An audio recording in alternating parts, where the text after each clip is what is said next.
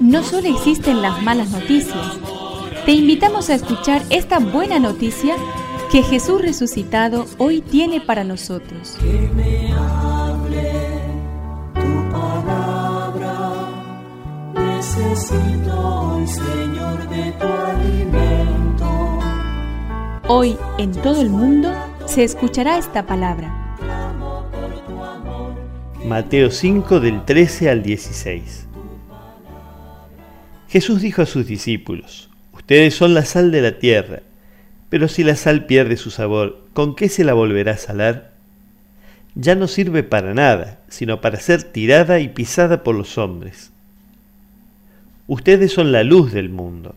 No se puede ocultar una ciudad situada en la cima de una montaña, y no se enciende una lámpara para meterla debajo de un cajón, sino que se la pone sobre el candelero para que ilumine a todos los que están en la casa. Así debe brillar ante los ojos de los hombres la luz que hay en ustedes, a fin de que ellos vean sus buenas obras y glorifiquen al Padre que está en el cielo.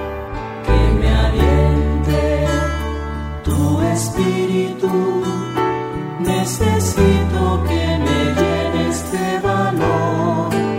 Procuren que su luz brille delante de la gente para que viendo el bien que hacen, todos alaben al Padre que está en el cielo. ¿Cómo ser sal? ¿Cómo ser luz? La sal se presenta débil, se pierden las comidas, se disuelve para salar y conservar los alimentos que dan la vida al hombre. ¿Quieres ser sal?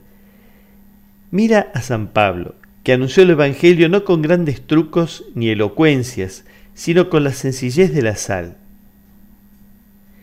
¿Quieres ser luz? No insultes, no oprimas a nadie, no calumnies, haz el bien, ama y sirve. No te canses de hacer el bien, no te canses de ser sal y luz.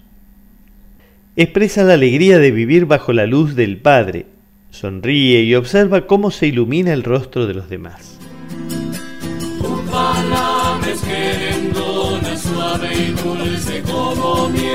Es una contribución de la parroquia catedral para este año misionero diocesano.